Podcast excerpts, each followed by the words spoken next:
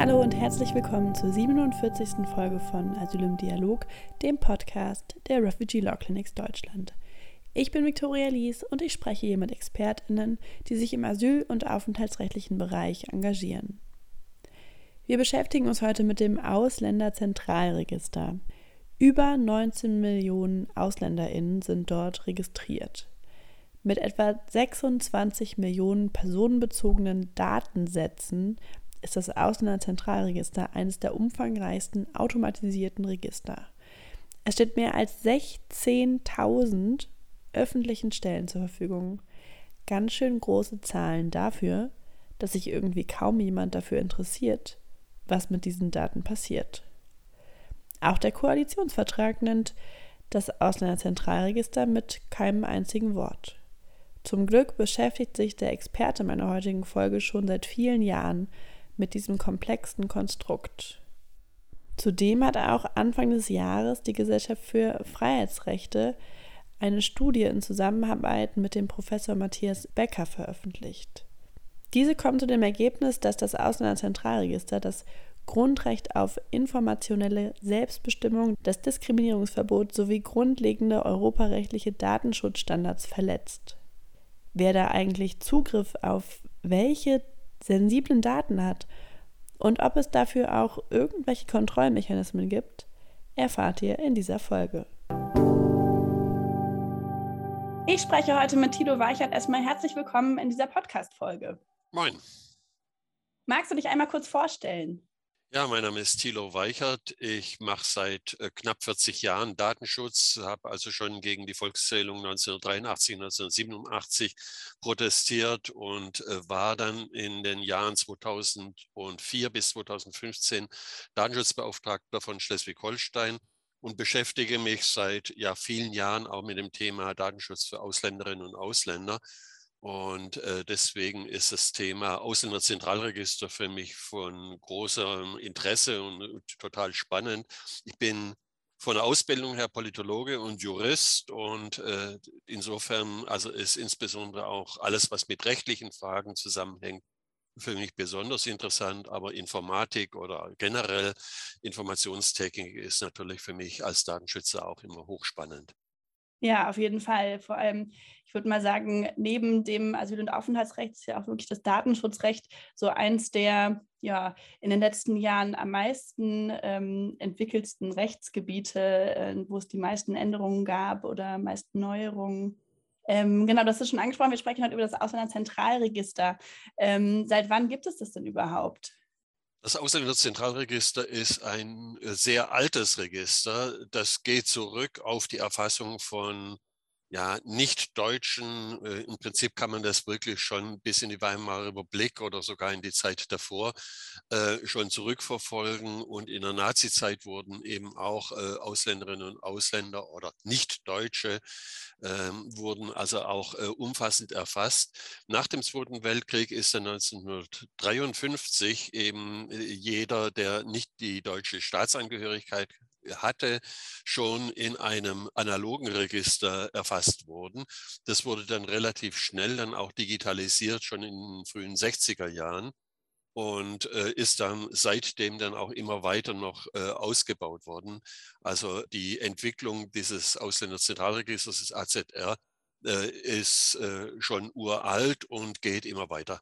Okay, ja, das hätte ich gar nicht erwartet, dass es schon so eine lange Geschichte hat. Ähm, was wird denn darin alles abgespeichert? Also sobald eine Person einreist, wird das irgendwie registriert? Erfasst werden nur die Ausländerinnen und Ausländer, die jetzt einen längeren Aufenthalt in der Bundesrepublik äh, planen oder eben dann auch tatsächlich durchführen.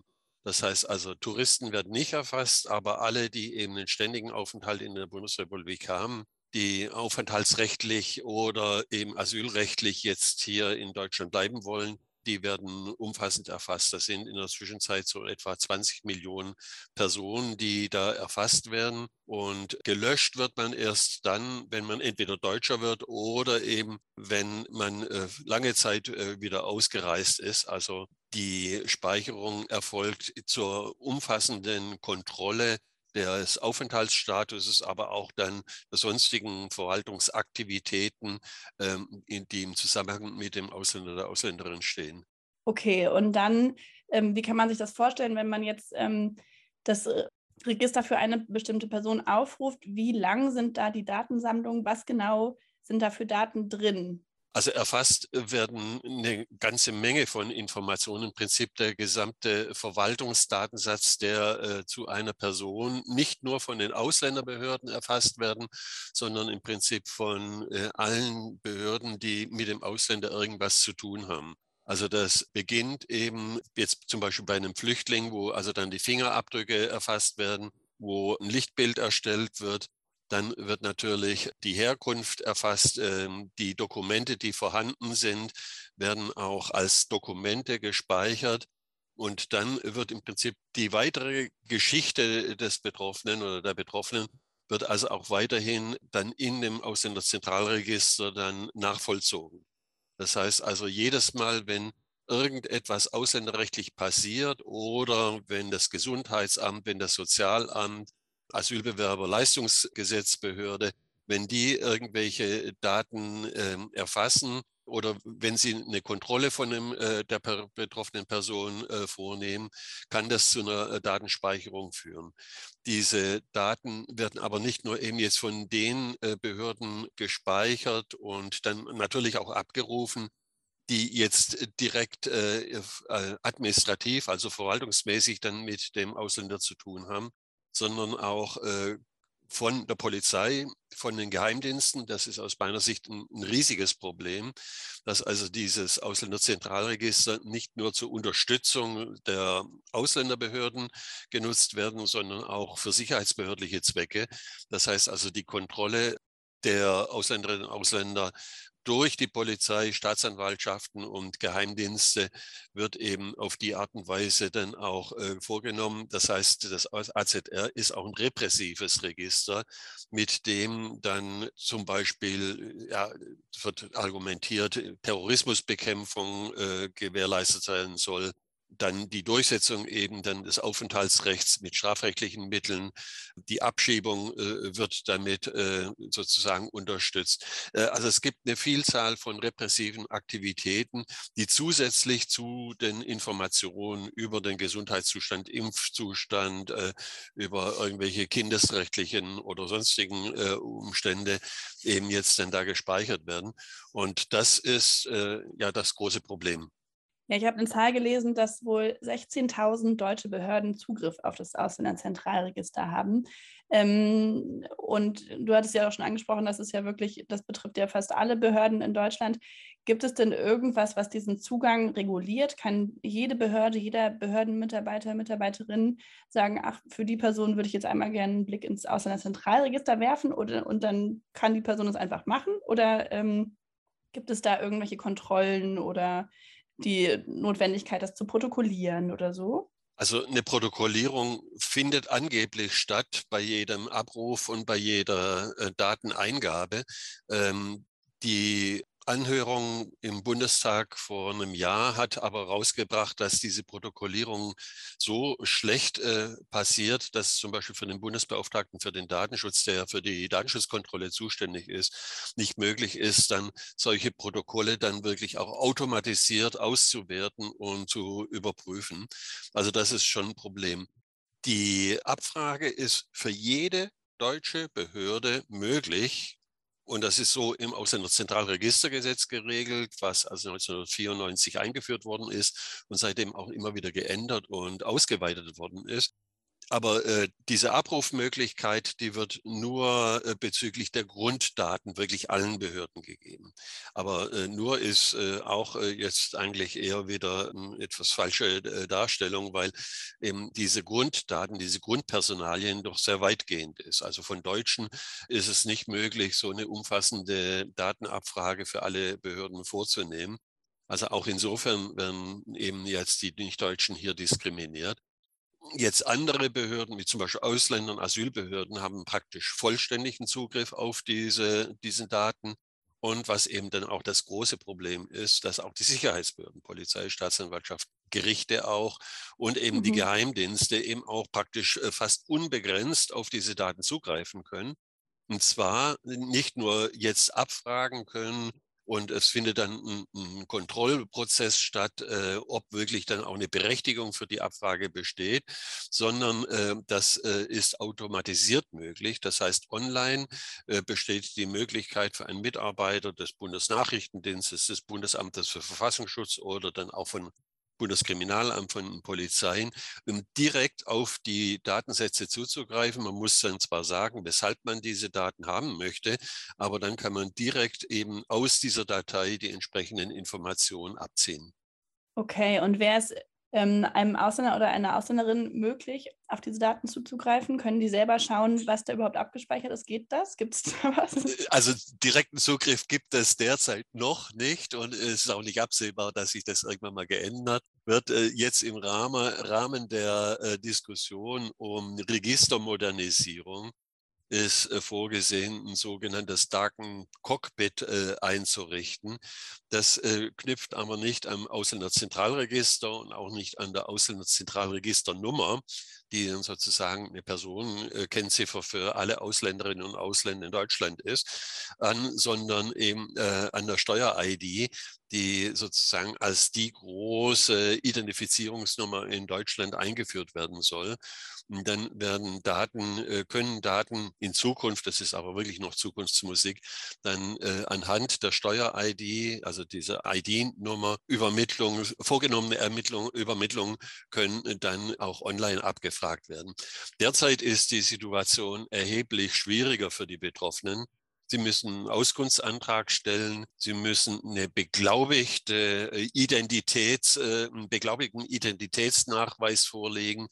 Das ist also ein riesiger Aufwand, der also davon aus dem Zentralregister gefordert wird, um Auskunft dann über die im AZR gespeicherten Daten zu bekommen. Und es gibt also viele, die das tatsächlich auch versucht haben und die gescheitert sind, weil dann zum Beispiel ihnen gesagt wurde, die äh, Daten sind geheimhaltungsbedürftig, weil da irgendwie die Polizei oder Geheimdienste irgendwelche Informationen eingespeichert haben. Oder es hat so lange gedauert, teilweise Monate gedauert, bis dann die Auskunft erteilt worden ist, auf konventionellem Weg. Oder dass man gesagt wurde, wir glauben nicht, dass du die Person bist, die du vorgibst zu sein. Und dann wurde äh, mit dem Argument die Auskunft verweigert. Also die Möglichkeit für die Betroffenen, das zu kontrollieren, was im AZR passiert, ist derzeit katastrophal, also aus meiner Sicht sogar verfassungswidrig. Aber äh, das soll sich ein bisschen ändern. Aber äh, die Grundstruktur äh, des AZR wird sich definitiv nicht ändern mit der Konsequenz, dass also da wirklich eben sowohl die Transparenz als auch generell eben das Recht auf äh, informationelle Selbstbestimmung bei den Betroffenen ganz massiv äh, beeinträchtigt wird. Ja, auf jeden Fall. Ähm, ja, auch die Studie der Gesellschaft für Freiheitsrechte kommt ja zu dem Schluss, dass das Ausländerzentralregister unverhältnismäßig ist. Ähm, du hast ja auch gerade schon angesprochen, dass das zum einen daran liegt, ähm, dass dieser Zugriff nicht möglich ist, dass es keine Kontrollmöglichkeiten für Betroffene gibt. Ähm, was sind denn noch Gründe, die dazu führen, dass das unverhältnismäßig ist? Also es gibt, äh, ich würde fast sagen, tausend Gründe, um dieses Ausländerzentralregister juristisch anzugreifen. Das hat man 1997 schon mal versucht. Da hat das Bundesverfassungsgericht eine entsprechende Verfassungsbeschwerde dann auch zurückgewiesen mit dem Argument, man könne nicht das Gesetz angreifen, sondern man müsste erst abwarten, dass es umgesetzt wird in ganz konkrete Maßnahmen. Das ist aber eine alte Rechtsprechung, die, glaube ich, jetzt so auf die heutige Zeit nicht übertragbar ist. Ähm, es gibt in der Zwischenzeit eben von Professor Becker das Gutachten äh, zum Ausländerzentralregistergesetz, was die GFF, also die Gesellschaft für Freiheitsrechte, ähm, in Auftrag gegeben hat. Und ich habe für das Netzwerk Datenschutzexpertise ein Gutachten erstellt, die eindeutig zu dem Ergebnis kommt, dass aufgrund der Rechtsprechung des Verfassungsgerichtes, die wir heute haben, äh, also mhm. also eine Vielzahl von, ja im Prinzip fast jede Regelung im Ausländerzentralregistergesetz verfassungswidrig ist. Das beginnt zunächst mal mit ganz allgemeinen Geschichten.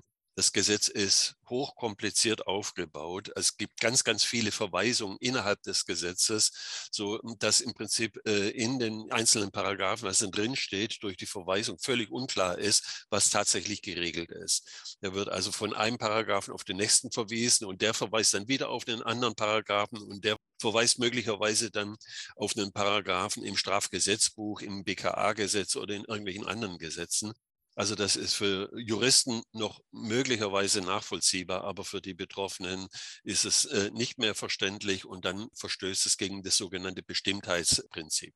Das ist dann auch äh, nicht nur wegen dieser Verweisung so, sondern auch, weil dann wachsweiche Formulierungen verwendet werden. So reicht zum Beispiel eine unbestimmte Regelung, dass der Verdacht einer bestimmten schweren Straftat besteht, schon aus für eine Speicherung eben dieser Information. Also Verdacht ist eine absolut unkonkrete äh, Formulierung. Wenn die Polizei irgendeinen Verdacht hat, kann sie also sofort diese Information gespeichert bekommen ohne dass es also auch überprüft wurde oder auch nachträglich überprüft wird, ob der Verdacht sich bestätigt hat. Das heißt also, hier werden also äh, Informationen, die absolut ungesichert sind und die dann zum Nachteil der Betroffenen genutzt werden können, gespeichert. Dann eigentlich jetzt, äh, das sind die datenschutzrechtlichen Argumente. Äh, besonders problematisch ist äh, der Verstoß gegen den Zweckbindungsgrundsatz. Informationen, äh, die von der Verwaltung gespeichert werden, dürfen im Prinzip nur für den Zweck äh, verwendet werden, für den sie erhoben wurden. Und das gilt für Ausländerinnen und Ausländer praktisch überhaupt nicht. Also äh, die Daten, die jetzt von der Ausländerbehörde für aufenthaltsrechtliche und ausschließlich erstmal für aufenthaltsrechtliche Zwecke erhoben worden sind, die werden eben für gesundheitspolitische, für gesundheitsrechtliche, für polizeiliche, für geheimdienstliche ja sogar für, für schulrechtliche Zwecke verwendet, also für, für die Zwecke aller Behörden.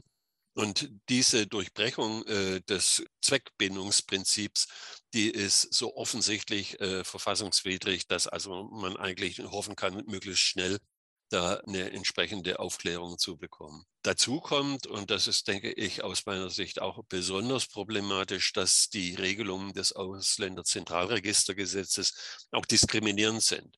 Also sie behandeln Ausländerinnen, Ausländer und sogenannte Drittausländer, also Ausländer, die nicht mit äh, national äh, Staatsangehörige der Europäischen Union sind, anders und sehr viel negativer, schlechter als eben jetzt Angehörige der Europäischen Union. Das war bis 2012 auch mit den EU-Angehörigen so. Da hat es aber einen mhm. Österreicher gegeben, der dagegen beim Europäischen Gerichtshof geklagt hat und der Europäische Gerichtshof hat dann gesagt, das ist eindeutig eine Ausländerdiskriminierung von EU-Bürgern, die jetzt mit dem AZR stattfindet. Und das hat dann dazu geführt, dass dann, 2000, also die, das Urteil stammt aus dem Jahr 2008, vier Jahre später dann das AZR-Gesetz so geändert wurde, dass von vielen Regelungen EU-Ausländerinnen und Ausländer eben jetzt ausgenommen sind. Zum Beispiel Fingerabdrücke werden von denen nicht erfasst, dann äh, auch Licht Lichtbilder oder auch sonstige Informationen, zum Beispiel die ganzen polizeilichen Informationen, auch die Zugriffe für die Polizei sind für EU-Bürger eingeschränkt. Aber für die sogenannten Drittstaatsangehörigen eben ist diese ganze umfassende Datenverarbeitung diskriminierend und deswegen ein Verstoß einmal gegen die deutsche Verfassung, Artikel 3 Grundgesetz, aber dann auch ein Verstoß gegen die Europäische Grundrechtecharta, im Artikel 21 Grundrechtecharta steht ausdrücklich drin, dass man wegen seiner Nationalität, also seiner Staatsangehörigkeit, eben nur in ganz engen Grenzen anders behandelt werden darf wie eigene Staatsangehörige. Und diese Regelung ist also definitiv auch verletzt worden. Und dann gibt es äh, eine Vielzahl von weiteren verfassungsrechtlichen Argumenten, zum Beispiel eben das, die fehlende Transparenz, die fehlende Kontrollierbarkeit des Ausländerzentralregisters, also aus Datenschutzsicht äh, gibt es dann sogar auch technische Argumente, die dafür sprechen, dass also die Daten eben jetzt hier in einer Art und Weise verarbeitet werden, dass es nicht akzeptabel ist. Also es äh, denke ich, äh, ist sehr sinnvoll, dagegen jetzt dann auch juristisch vorzugehen. Ja, auf jeden Fall. Ähm, ja, neuerdings können ja auch Asylbescheide abgespeichert werden und ich glaube, viele die diesen Podcast hören, haben schon mal einen äh, Asylbescheid des Bundesamtes gesehen. Ähm, das sind ja teilweise relativ lange Bescheide ähm, mit ja, 30, 40, 50 Seiten, die teilweise aus Textbausteinen des Bundesamtes bestehen, aber teilweise auch wirklich sehr hochsensible Daten enthalten. Ähm, teilweise wird auf die Asylanhörungen Rückgriff genommen ähm, und genau auf die Asylgründe genau eingegangen. Können denn solche Daten theoretisch sogar in die Herkunftsländer der Asylsuchenden gelangen?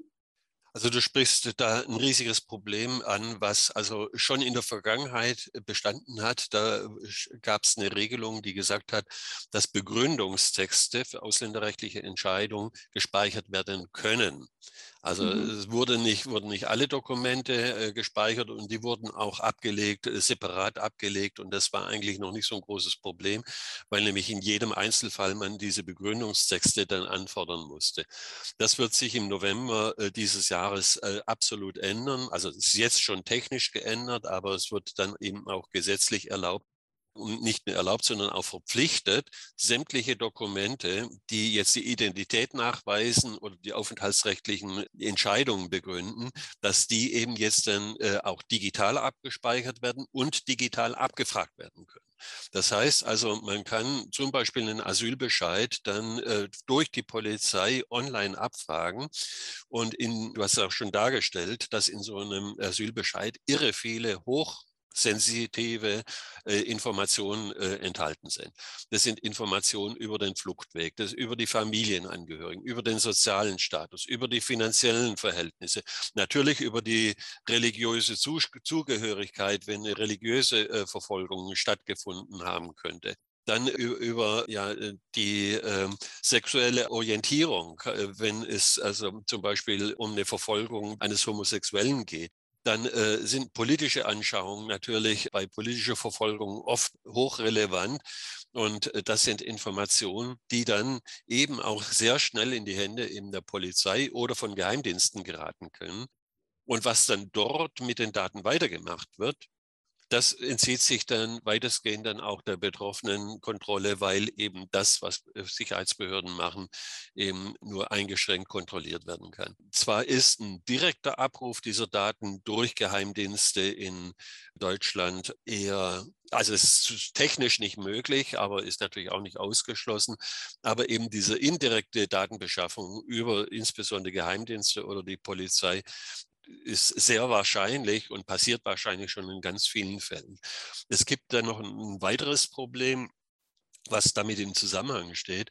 Dadurch, dass wirklich 16.000 unterschiedliche Behörden zugreifen können auf diese Daten und die Mitarbeiter dieser Behörden natürlich nicht alle sicherheitsüberprüft sind. Da äh, wir wissen, äh, dass also eben Geheimdienste aus äh, den Heimatländern eben ihre Mitarbeiter äh, dann oder ihre, ihre Agenten sozusagen auch in deutsche Behörden eingeschleust haben und das hat zur Folge, dass dann möglicherweise dann über diese Mitarbeiter Abfragen äh, beim Ausländerzentralregister und dieser sensitiver Daten dann eben bei den Geheimdiensten landen.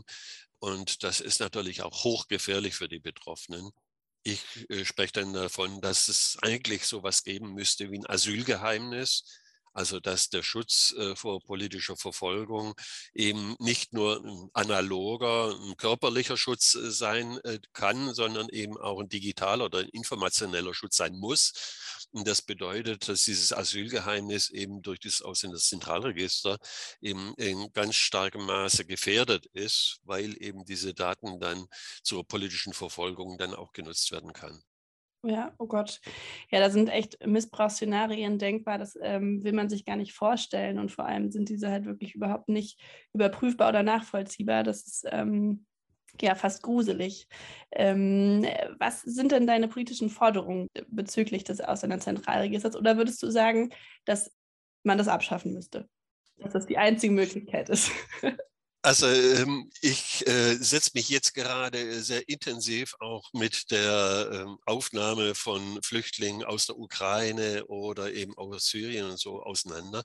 Und es gibt eine Vielzahl von Gründen, Daten auch zu speichern und zu verarbeiten, aber dann bitteschön zweckgebunden und sicher und nicht äh, eben unter Einbeziehung von Geheimdiensten und Polizei und ähnlichem.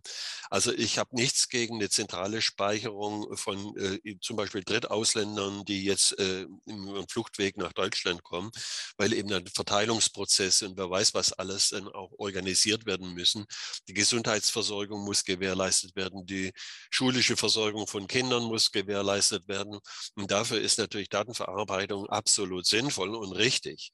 Aber eben dann solche Informationen müssen dann geheim gehalten werden oder müssen dort eben ankommen, wo sie wirklich auch helfen und nicht, wo sie dann also äh, potenziell dann auch äh, sofort repressiv genutzt werden können. Also ich denke, äh, es muss auf jeden Fall was passieren. Das Problem ist, dass die Koalitionsvereinbarung von äh, SPD, FDP und Grünen dazu überhaupt nichts sagt. Die sagen zwar mhm. ein bisschen was zum Ausländerrecht, aber das Ausländerzentralregister ist eine Blackbox, die also nicht angesprochen wird. Das heißt also, das steht in der Prioritätenliste, politischen Prioritätenliste ganz, ganz, ganz weit unten. Es gibt auch keine Lobby, die eben sich dafür einsetzt, dass das AZR-Gesetz äh, jetzt äh, geändert wird. Insofern ist eigentlich die einzige Hoffnung, die wir derzeit haben, die, dass eben jetzt die Diskussion über die Verfassungswidrigkeit dieses Gesetzes eben weiter vorangeht. Und dafür kann insbesondere, äh, können gerichtliche Auseinandersetzungen eine ganz große Rolle spielen, die von der GFF jetzt auch angestoßen werden sollen. Und letztendlich läuft es darauf hinaus, dass also entweder eine Klage wieder beim Europäischen Gerichtshof oder beim Bundesverfassungsgericht, also eine Beschwerde beim Bundesverfassungsgericht stattfindet und äh, dass darüber im Prinzip dann sehr umfassend von äh, höchstrichterlicher Seite eben dann festgestellt wird, dass das AZR-Gesetz so geändert werden muss. Das hat natürlich dann zur Konsequenz, dass der Gesetzgeber dann wirklich auch zwangsweise ihm dann Einschränkungen vornehmen muss. Und wie das Gesetz geändert werden muss, ist eigentlich schon relativ klar. Es muss eben die helfende Seite des Gesetzes muss von der repressiven Seite sauber getrennt werden. Es äh, müssen eben hohe Zugangshürden für jetzt die Stellen, Behörden oder sonstigen Stellen vorgesehen werden, wo wirklich dann auch Schaden mit den Daten entstehen kann. Es müssen eben dann auch die, der Datenumfang ganz massiv eingeschränkt werden. Also was mit EU-Ausländerinnen und Ausländern in 2012 passiert ist, das kann bezüglich vieler Ausländerinnen und Ausländer, die eben jetzt hier einen gesicherten Aufenthalt in Deutschland haben, ohne EU-Ausländer zu sein, kann genauso geregelt werden. Es gibt keinen Grund, jetzt in 30 Jahren in der Bundesrepublik aufhältigen Türken eben anders zu behandeln als jetzt den Bulgaren oder den Portugiesen. Also da äh, gibt es eine ganze Menge von äh, weiteren Regelungsbedarfen. Aber ähm, dass das wirklich dann so schnell umgesetzt wird, habe ich gar keine Hoffnung, weil es eben auch keine mhm. politischen Initiativen gibt. Die größte Hoffnung äh, habe ich jetzt einmal dass also eben über äh, Gerichtsverfahren und auch über eine öffentliche Diskussion eben da der Druck auf die Politik erhöht wird und äh, dadurch dann möglicherweise die Grünen, SPD, FDP sind ja eigentlich jetzt nicht die großen Protagonisten für eine repressive Ausländerpolitik. Die müssten eigentlich dann wirklich auch sagen, das war vor der Bundestagswahl auch ganz offensichtlich, dass also die ganzen repressiven Normen eben auf dem Mist der CDU und CSU gewachsen sind. Aber ähm, eben, es gibt umgekehrt auch keine große Motivation eben jetzt an den bestehenden Gesetzen, die eben aus dem konservativen Mehrheit stammen, was zu ändern. Okay, Gut, dann scheint es halt auch so ein bisschen an der Zivilgesellschaft zu sein, da ähm, die politischen Forderungen noch weiter ähm, nach vorne zu bringen. Und äh, ja, hoffentlich macht dieser Podcast-Beitrag damit auch ähm, einen kleinen Mehrgewinn. Vielen Dank auf jeden Fall für dieses spannende Gespräch. Vielen Dank für deine Arbeit. Ähm, genau. Gerne. Ich freue mich, wenn also die Diskussion da irgendwie weiter vorangetrieben wird und dass ihr da jetzt von der Law Clinic da auch euch einschaltet und engagiert, finde ich toll. Ja, auf jeden Fall. Das ist einfach auch wirklich ein super wichtiges Thema. Das stimmt. Gut, vielen Dank. Danke für Tschüss. Tschüss. Das war die 47. Folge von Asyl im Dialog mit Thilo Weichert über das Ausländerzentralregister. Das Gutachten der Gesellschaft für Freiheitsrechte verlinke ich euch in den Folgennotizen. Ich hoffe, ihr konntet etwas mitnehmen aus dieser Folge und wenn ihr immer up to date bleiben wollt, abonniert gerne den Podcast oder folgt ihm auf Instagram. Bis zur nächsten Folge.